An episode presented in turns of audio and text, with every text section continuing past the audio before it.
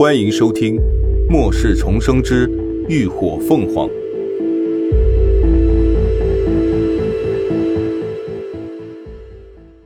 第八集，协商。五年的痛苦与挣扎，化为言语，却不过寥寥几段话，便概述完全。然而，说者心有余悸，听者感同身受。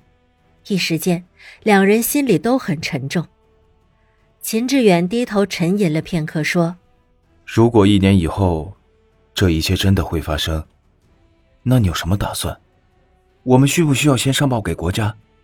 林鸾摇头。确切的说，距离末世只剩下三百六十天。末世的起因是由一颗携带病毒的小行星突然偏离轨道。撞击地球引起的，但在此之前，天文台并未监测到任何小行星的轨迹。即便你上报国家，无凭无据的，也不会有人相信啊。我倒是觉得可以等时间差不多的时候，再提前向民众预警。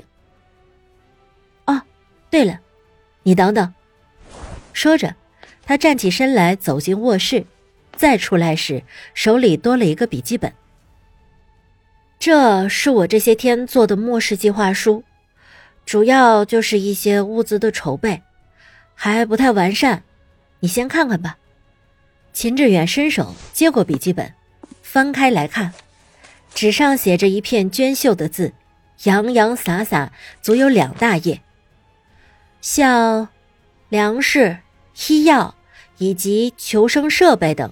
就应该不难筹备，还有改装车辆和汽油，也有地方筹集。嗯，最难办的就是武器。林鸾道：“Z 国是严格实行枪械管制的国家，像枪支弹药之类都没有办法通过合法的途径购买，还有一些末世比较实用的刀具，也都是属于管制物品。”虽然末世后期都是异能者的天下，但是初期武器却是必不可少的助力。秦志远手指在沙发扶手上敲了敲，武器在国内恐怕很难弄到，国外我倒是有渠道，但运输是个问题。林鸾一笑，哼，运输不是问题，您忘了我有空间。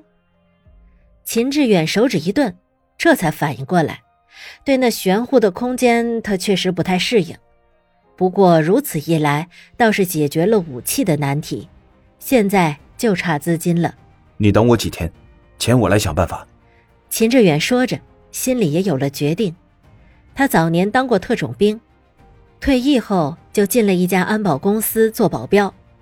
因为顾及他们母女，他一般都只接国内安保任务。只偶尔人手不足的时候，才会前往一些战火纷飞的国家，但国内外的酬劳却是要相差好几倍。看来近期他要多出国几趟，一方面是为了筹钱，另一方面也是为了筹备武器。伸手打开一旁的公文包，秦志远把笔记本放了进去，顿了顿，他又拿出了一份文件：“这你妈妈案子的判决书。”他伸手递过去。不用，我不看了。林鸾看了一眼，没接。秦叔，那笔赔偿金我不要。他语气认真，眼神决绝。杀人偿命，不是用钱就能抵得了的。好。秦志远明白他的意思，把判决书重新放回包。过几天我要出国一趟，你还有什么事要交代我的？林鸾想了想，说：“嗯，这套房子我打算卖掉，你看看能不能帮我找家靠谱的中介公司。”卖房子？秦志远诧异，这房子是他妈妈留给他的，可以说是唯一的念想。对，林鸾点头。反正到了末世，这房子也带不走，倒不如现在换成钱，用来收集物资。说着。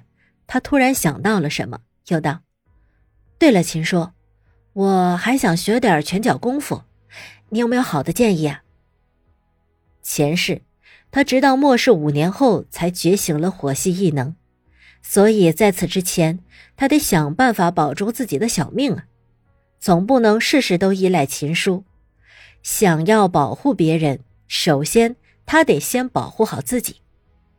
秦志远上下看了看他，擒拿格斗他倒是在行，也会点硬气功，可是他时间有限呢，格斗又需要长时间的打磨，而且他常年学舞蹈的体格显然不太适合硬气功。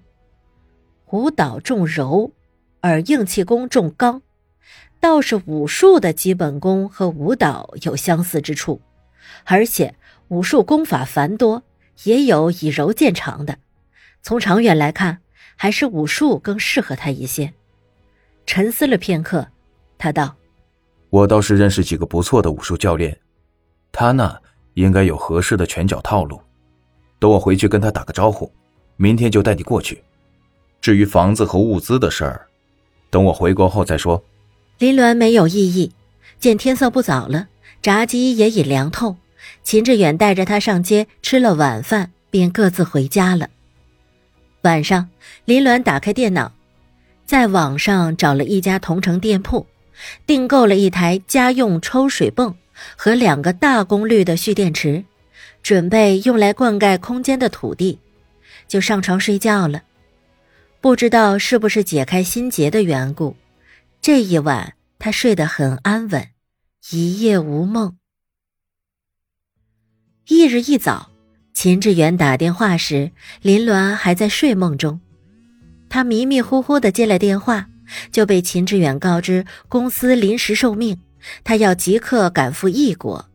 至于武术教练那儿，他已经帮他联系好了，他只要按照地址过去报到就行。挂了电话，短信音随之响起。林鸾眯着眼睛打开来看，上面显示了一行地址，离他家还挺远，在大学城附近。待他住校后倒是方便了。